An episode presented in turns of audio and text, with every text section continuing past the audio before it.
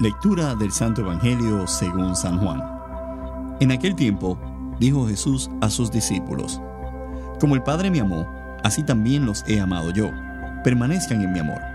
Si cumplen mis mandamientos, permanecerán en mi amor, como yo he cumplido los mandamientos de mi Padre y permanezco en su amor. Les he dicho todas estas cosas para que mi alegría esté en ustedes y su alegría sea completa. Este es mi mandamiento, que se amen unos a otros como yo los he amado. No hay amor más grande que dar la vida por sus amigos, y son ustedes mis amigos si cumplen lo que les mando. Ya no les llamo servidores, porque un servidor no sabe lo que hace su patrón. Los llamo amigos, porque les he dado a conocer todo lo que aprendí de mi Padre. Ustedes no me eligieron a mí, he sido yo quien los eligió a ustedes, y los preparé para que vayan y den fruto, y ese fruto permanezca. Así es como el Padre les concederá todo lo que pidan en mi nombre.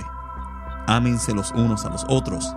Esto es lo que les mando. Palabra del Señor. Jesucristo nos invita a que seamos felices y que reconozcamos que nuestra felicidad está basada en su amistad. Fíjate que dice que ahora nos llama amigos. Por lo tanto, cuando nosotros vivimos esa amistad que Cristo nos da, cuando vivimos en, en su amistad plena, tenemos que ser felices. No hay forma de que podamos estar tristes sabiendo que tenemos un amigo tan grande como el que tenemos en Jesucristo. Lo único que tenemos que hacer es obedecer los mandamientos y, y complacer a Dios en las cosas que Dios nos pide y Dios lo único que quiere es que seamos felices. ¿Por qué nos cuesta tanto ser felices? Porque muchas veces pensamos que podemos hacer las cosas a mi manera o para la calle, cuando eso no nos da nos deja vacío o no nos da ninguna satisfacción, porque la satisfacción que nos dan las cosas a nuestra manera son temporeras.